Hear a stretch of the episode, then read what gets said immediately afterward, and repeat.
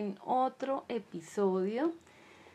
Eh, el día de hoy vamos a empezar a revisar con lupa eh, lo que, de lo que hablé en el primer episodio, que era la vinculación madre-hijo-hija. Eh, digamos, en esa estructuración de la personalidad que se da de un individuo desde el mismo momento del vientre hasta la edad aproximada entre 18 a los 21 años de edad.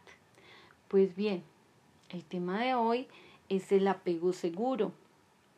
¿Cómo se da ese apego seguro en ese niño o en esa niña y qué va a repercutir para el resto de sus días? Hasta el último día, hasta el último suspiro de esa persona. Ese apego seguro es ese tipo de vínculo que se da entre la madre y el hijo. Se va estableciendo, digamos que en un espacio y en un tiempo, entre el bebé y la madre.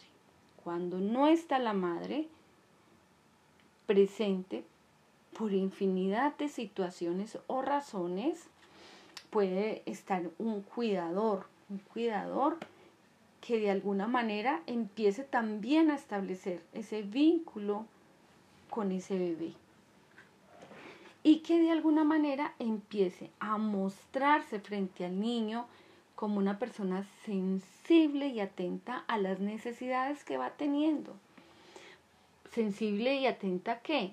A saber si tiene hambre, si tiene sueño, si tiene frío, si tiene su pañal eh, sucio, si, está, si el niño está incómodo por alguna situación.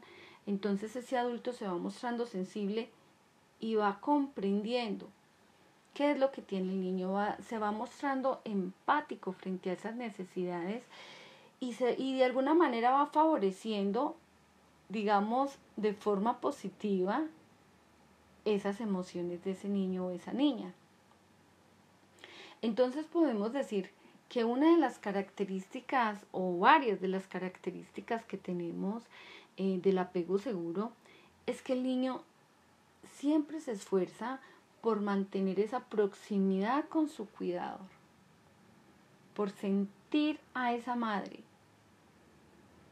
Para el niño o la niña es muy importante el contacto físico y emocional, pero que ese contacto físico y emocional no sea un ratico un día, un momentico, ah, ah, que se dé de forma, digamos, repetida en el tiempo.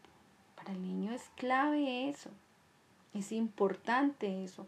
Allí él va construyendo como esas bases firmes, es que ese niño se sienta seguro para empezar a qué? A explorar, a explorar el, el ambiente. Ah, ¿por qué seguro? Porque él sabe que explora el ambiente, pero esa persona va a estar ahí presente siempre. Recordemos que, que el niño siente que la madre o su cuidador es una extensión de él. Cuando esa partecita de mí no está, ay, empiezo a sentirme inseguro o me vuelvo un niño evitativo, pero eso lo vamos a hablar en el siguiente capítulo, que es, cuál es ese apego inseguro o cuál es ese apego evitativo que tienen muchos niños y cómo se construye y también cómo repercute para la vida del adulto. Entonces ese niño cuando empieza a, sentir que ese, ese cuidador o esa madre se van o se alejan o no están presentes, empieza a sentir, digamos, una ansiedad. Y esa ansiedad hace que se vaya generando en ellos una inseguridad. Pero, pero volvemos al tema de hoy que nos atañe, que es el apego seguro. El niño siempre se va a esforzar por llamar la atención de ese cuidador o de esa madre, porque él se convierte en el centro, ¿no? Y de alguna manera él lo sabe. Cuando los niños han sido tratados, digamos, muy bien, de, de una manera eh, amorosa, afectiva, donde se le ha dado cobijo, en especial en ese primer año, año y medio, dos años de vida, allí empieza el niño a desarrollar y empiezan las bases de una muy buena autoestima. En el primer episodio eh, hacía referencia de cómo la madre entra a reconocer a ese niño y ese reconocimiento es a partir no solo de caricias, sino también de palabras y también de empezar a mirar qué hay de, de, de él en ella o en las personas de su entorno que son importantes. Entonces un niño que permanentemente le están diciendo, tú eres maravilloso, Tú eres un niño amado, eres un niño esperado, eres un niño que alegra mis días. Qué rico tenerte acá. Gracias, gracias porque viniste a mi mundo, a mi vida. Pues él empieza a sentir que es importante, que ocupa un lugar importante en ese, en ese espacio. Empieza a generar en él confianza. Confianza de que las personas que están a su lado le aman, lo aman. Y también va generando en los niños autonomía. ¿Por qué? Porque cuando a mí me dicen a, cosas que yo hago, ¡ay, qué bien! Tú haces esto muy bien. Sigue así. Sigue de esa forma pues eso me, me motiva para hacer las cosas y para hacerlas y para tener inventiva y para tener creatividad y para ser autónoma frente a seguir creando. Digamos que no hay una castración de un otro, no, no hay una castración en mi psiquis, en mi creatividad, en mis cosas, porque me están diciendo cosas agradables y positivas y no, como lo vamos a ver en el siguiente capítulo, mm, que me estén diciendo cosas que menoscaben mi autoestima, que me dañen, ¿sí? Entonces, cuando hay toda esa autoestima, cuando empieza a construirse esa confianza, cuando empieza a construirse esa autonomía, pues claro que esto va a repercutir para el resto de sus días. Esto no es algo que se construye para un ratico ni para un momentico, no. Esto es algo que se construye hasta el final. Ustedes han visto cómo hacen las casas, ¿cierto? Cómo construyen. Siempre cuando van a construir unas casas, hacen unas zapatas profundas, cavan unos hoyos o cuando van a hacer un edificio unos socavones profundos para empezar y meten así abajo muy profundo, meten hierro, meten muy buen cemento, eh, arena, gravilla, piedras y empiezan a construir, a subir, ¿sí? Y luego construyen con, con columnas y con vigas, y son vigas potentes y fuertes, pues ese edificio o esa casa va a tener, digamos, más seguridad frente a un sismo, frente a una tormenta, que si se construye una casa sin, sin vigas, sin columnas, sin zapatas, pues simplemente la casa va a caer como, como un naipe. Pues sí, de esa manera se construye la psiquis de un individuo. Cuando falta un ladrillito, ahí es donde viene el problema.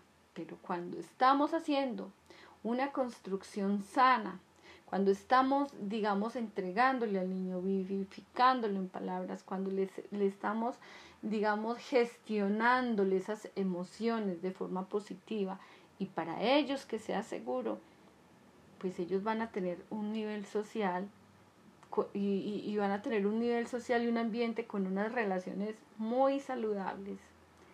Y son relaciones basadas en calidad, pero la calidad eh, va a ser una calidad digamos, eh, afectiva, ¿sí? La calidad que le aporte a los padres, que le aporte a los otros, que le va a, dar más posibilidades de tener una vida plena y equilibrada. Durante los primeros meses, eh, digamos, eh, siempre se intenta mirar cómo es estado mental, esas situaciones de los niños, ¿Cuál es el estado mental? Ahí estoy empezando a construir. ¿Será que tiene hambre? Ya estoy empezando a construir, digamos, unas frases que vayan en sintonización con la necesidad de ese niño. Ese es un estado mental para el niño saludable.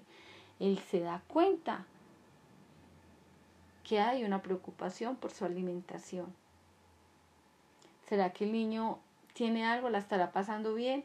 Ahí ya, digamos que cuando esa mamá intenta averiguar ese estado mental de ese niño, ya hay una sintonización entre esa madre o ese cuidador y ese bebé.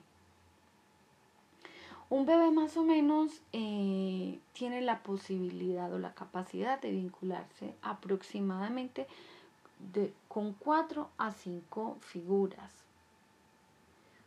Pero hay una que para él siempre prima frente a las otras figuras. Entonces, por decir algo, un niño que es educado, criado en la casa eh, con la abuela, con la tía, con el tío, ¿sí? todas esas figuras para él van a ser importantes, pero para él va a ser fundamental esa figura de la madre o de ese cuidador que tiene una permanencia más grande que de alguna manera le está generando a él una gratificación. ¿Por qué? Porque él siente que esa persona tiene mayor disponibilidad, porque hay mayor accesibilidad frente a, ese, a esa madre o a sus necesidades y porque también permanece un importante tiempo con este bebé. Digamos que para, para un niño es muy, muy importante eh, empezar como a consolidar esas relaciones. A los 18, a los 18 meses, eh, digamos que los niños ya han desarrollado algunas, digamos, muchas más herramientas o estrategias para empezar a pegarse con ese otro adulto, ¿sí? O sea que, esa consolidación eh, se va dando en un tiempo determinado y en un espacio determinado. ¿sí? Hay, digamos que, varias formas eh, de apego y eso depende como de las, de las reacciones que vaya teniendo los padres o el cuidador con ese niño. Entonces hay unos, hay unos lactantes que buscan reunirse y, buscan tener eh, unas, unas vinculaciones con sus padres y que comunican a partir de esas vinculaciones que tienen. Eh, son capaces de comunicar el estrés. No quiere decir que un niño con apego seguro entonces no llora o no se queja o no se estresa. No, un niño con apego seguro se estresa, se angustia, llora. Pero ¿qué hace que sea un apego seguro?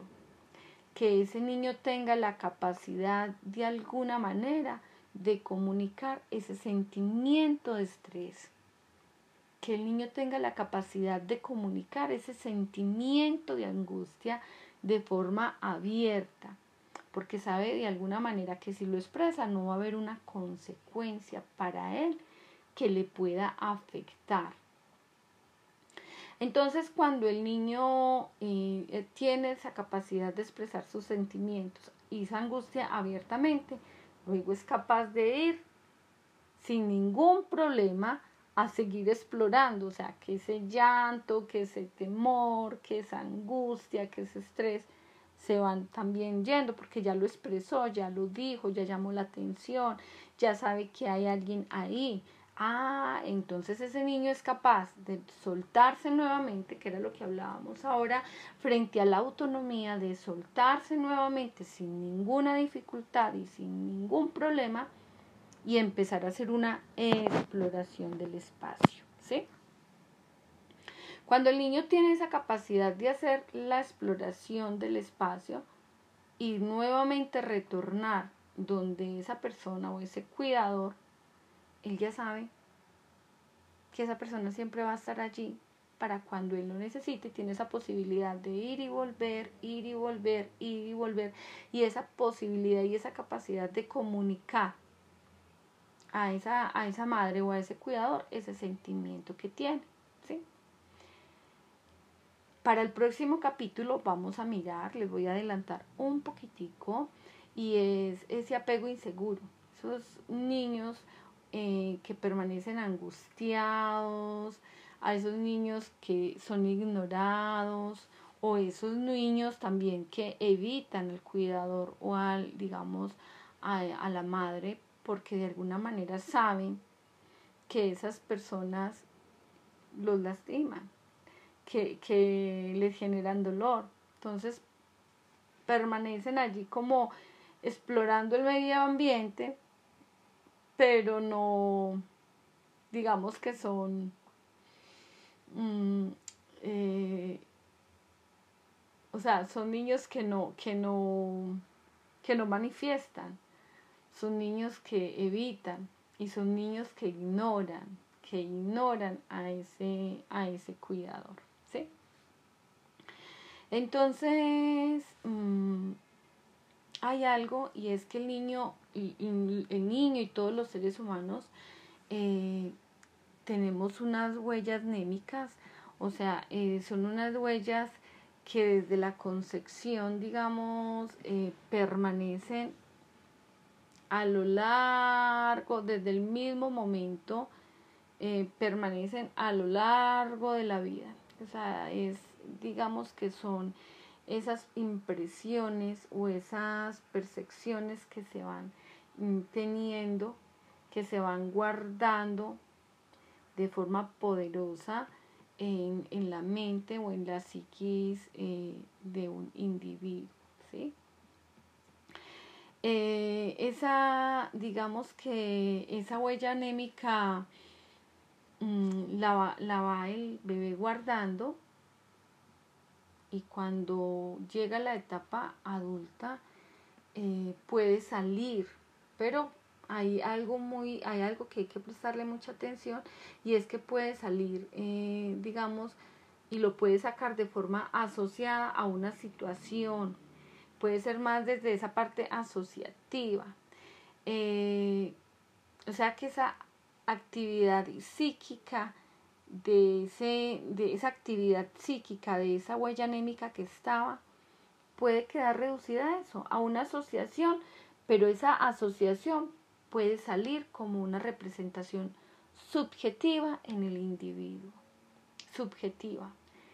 O sea que no va a salir lo que el niño recibió pequeñito, no va a salir en la vida adulta y que se va a repetir tal cual, de tal manera, no, va a haber una representación, pero una representación subjetiva.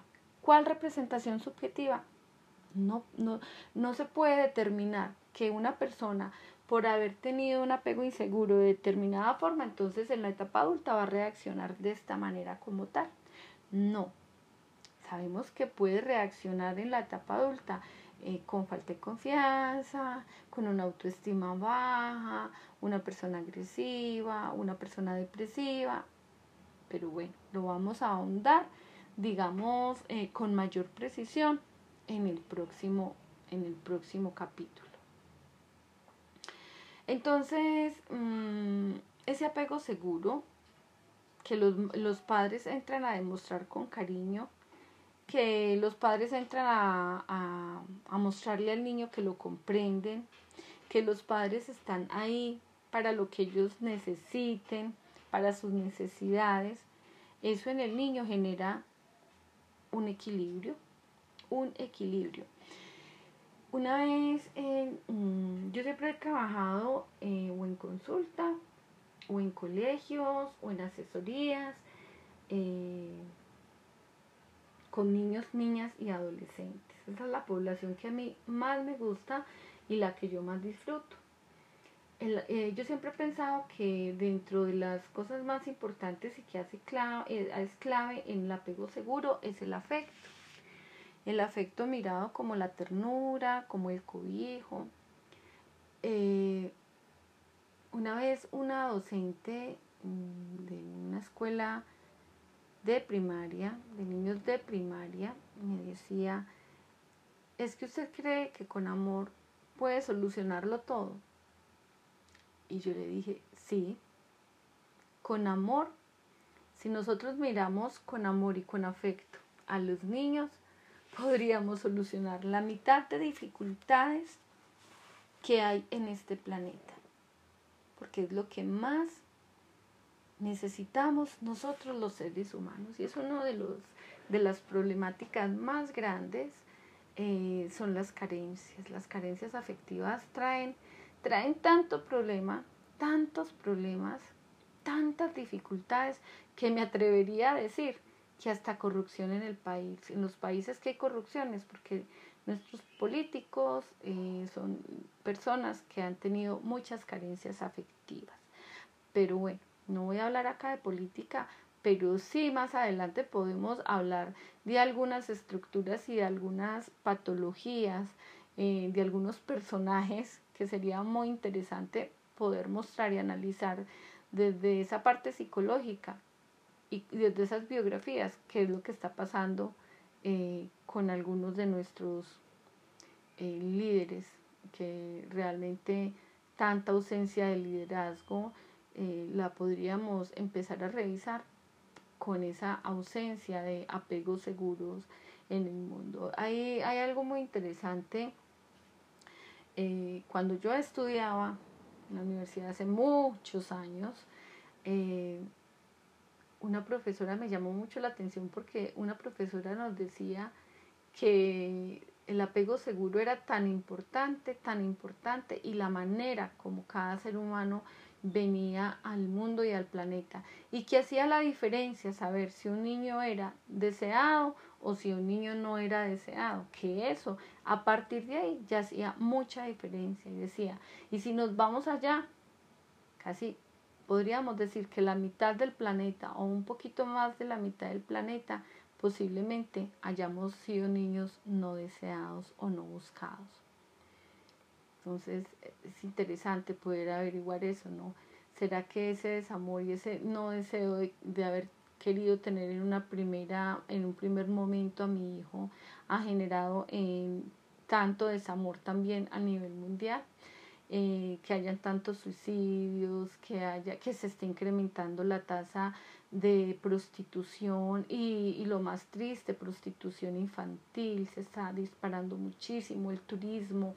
En mi país es Colombia y es, yo reviso mucho, miro, miro, investigo, veo y veo cómo se está disparando los índices de turismo eh, en prostitución infantil. Es triste ver cómo vienen de tantos países, Estados Unidos, Europa, eh, Asia, y vienen a mi país a hacer turismo mm, con, con prostitución infantil. Aparte de que el estigma que siempre hemos tenido frente a, al narcotráfico, ¿no? Entonces, esa es una sumatoria más, pero aunque, aunque la prostitución se está yo digo que eso ha subido muchísimo en todo el mundo por la situación ahora de la pandemia, por la situación y la crisis a nivel mundial en la economía y, y por también por falta, hay, hay ciertos valores de los cuales son fundamentales para la vida. Yo definitivamente eh, mm, veo la relación de,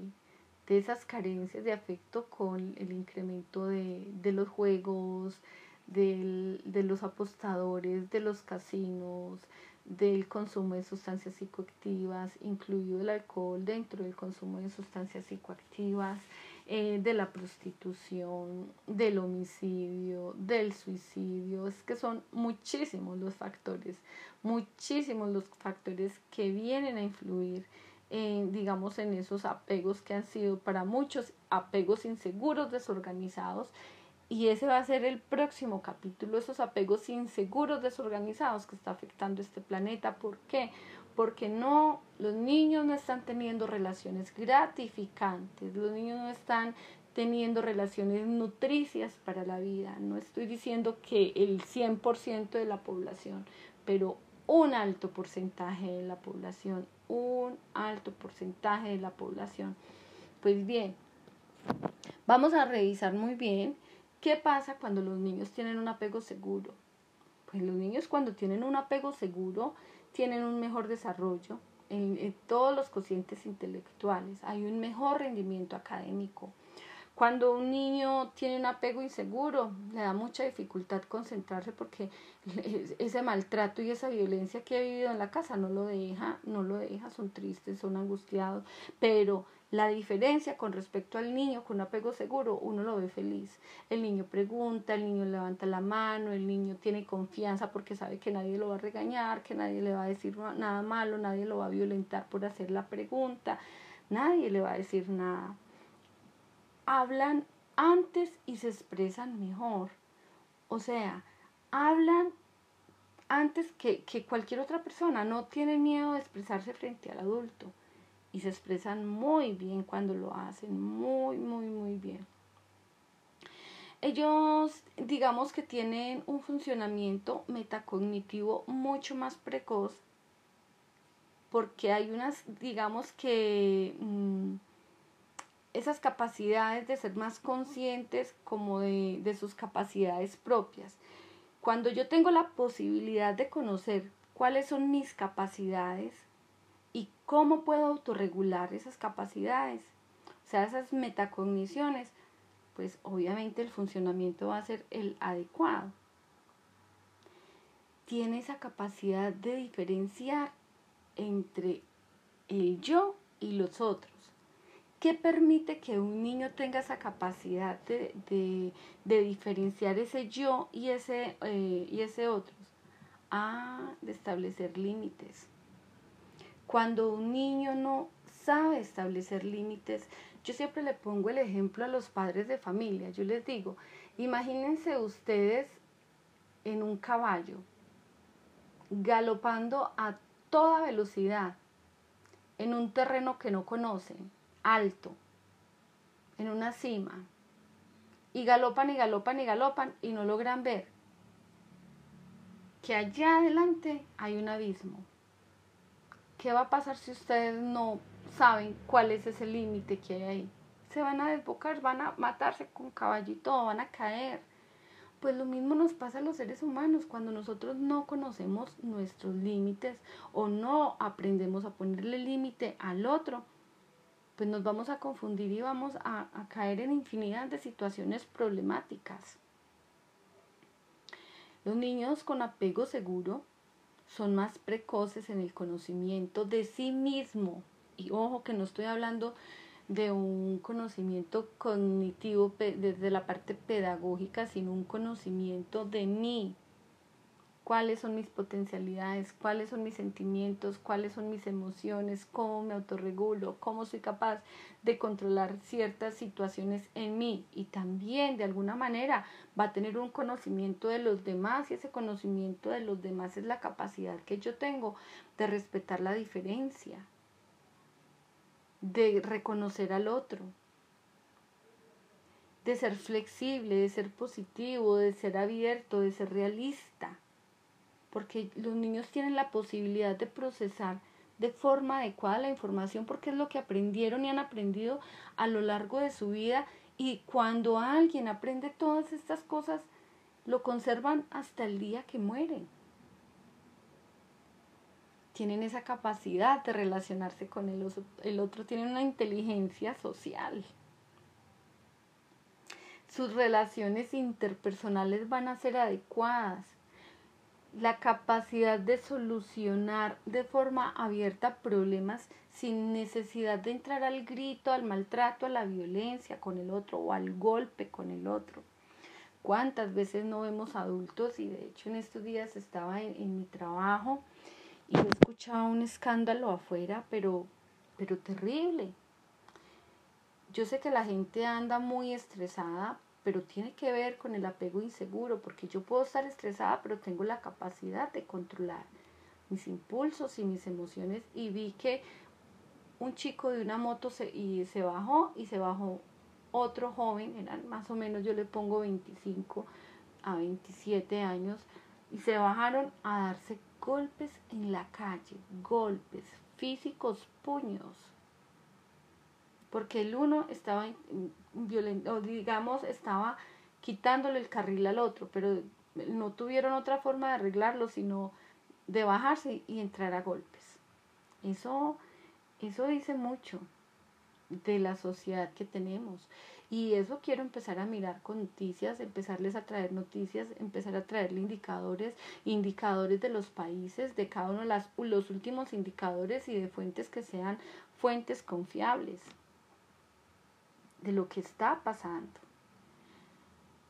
Los niños con un apego seguro tienen una capacidad exploratoria maravillosa, no les da miedo, porque el, el, padre, la madre o ese cuidador le permitieron de forma tranquila, atenta, hacer una exploración. Una exploración sin riesgos, porque es que pasa algo. Hoy yo trabajo actualmente con niños y niñas en acompañamiento, eh, y en acompañamiento en tareas y prevención en riesgos psicosociales. Y teníamos con un niño un encuentro, con varios niños, pero teníamos un, límite y faltaron dos niños al encuentro virtual y le escribí a una mamá, la una dijo, estoy trabajando, no tenemos sino este celular porque es una población vulnerable, estratos 1 y 2. Cuando yo le pregunté a la otra mamá, mm, no entró el hijo y dijo, es que él salió, él no me dijo para dónde iba, él le gusta mucho salir a explorar afuera. Y él no dice para dónde va. Y es un niño que está hablando de más o menos ocho añitos de edad. Él se va y no sé en dónde está. Yo sé que ella tiene, tiene siete hijos, o sea que, que va a cargo de seis, pero pues así yo tenga 6, 10, 20, yo debo ser una madre muy responsable. Yo sé que tiene unas responsabilidades.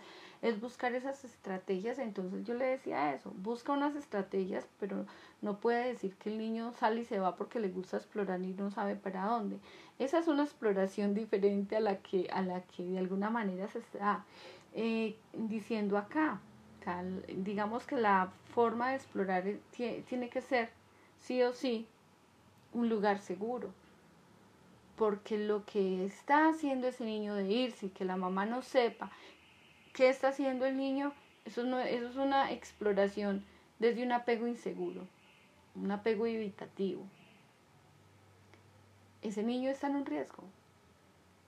Que lo cojan, que lo abusen, que lo maten, eh, que se lo roben para un tráfico, trata de niños, en fin que es lo que se está viendo hoy en día muchísimo acá.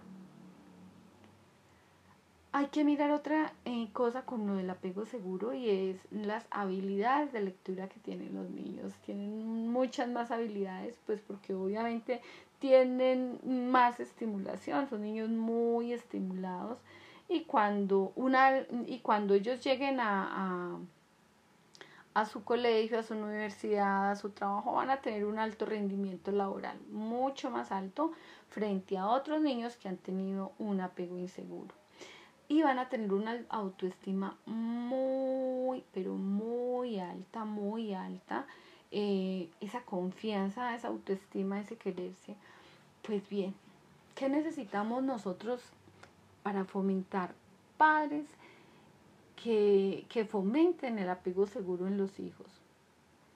Primero que tienen que establecer una relación de calidad con los hijos, una relación real. Y cuando yo digo una relación real es que, ah, no, es que yo permanezco, cuando yo estoy acá, yo permanezco con mi hijo. Y uno va y mira, y es la mamá sentada viendo televisión, es hablando con los vecinos, es durmiendo, es arreglándose las uñas, o es haciendo oficio todo el día. Y los niños creen que el hecho de estar ahí hacer presencia es suficiente como apego. Ah, eso no es suficiente. Los niños necesitan calidad de tiempo.